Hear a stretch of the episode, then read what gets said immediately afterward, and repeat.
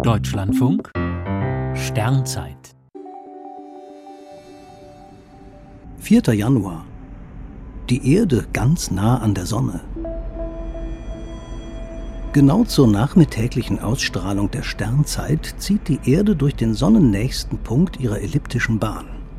Der Abstand zu unserem Stern beträgt heute nur 147,1 Millionen Kilometer. Anfang Juli zur Sonnenferne sind es 5 Millionen Kilometer mehr. Die Entfernung der Erde von der Sonne schwankt um rund 3 Prozent. Die Sonne erscheint in diesen Wochen etwas größer als im Hochsommer. Dieser Effekt ist allerdings nur bei Sonnenfinsternissen zu bemerken.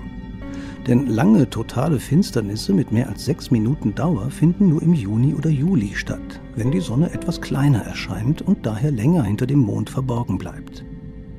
Dafür gibt es lange ringförmige Finsternisse eher im Winterhalbjahr. Bei einer solchen Finsternis ist der Mond zu klein, um die große Sonne komplett abzudecken. Für das Klima spielt die schwankende Entfernung der Sonne keine Rolle. Die Jahreszeiten sind allein die Folge der Schrägstellung der Erdachse. Wir haben jetzt Winter, obwohl wir der Sonne am nächsten sind.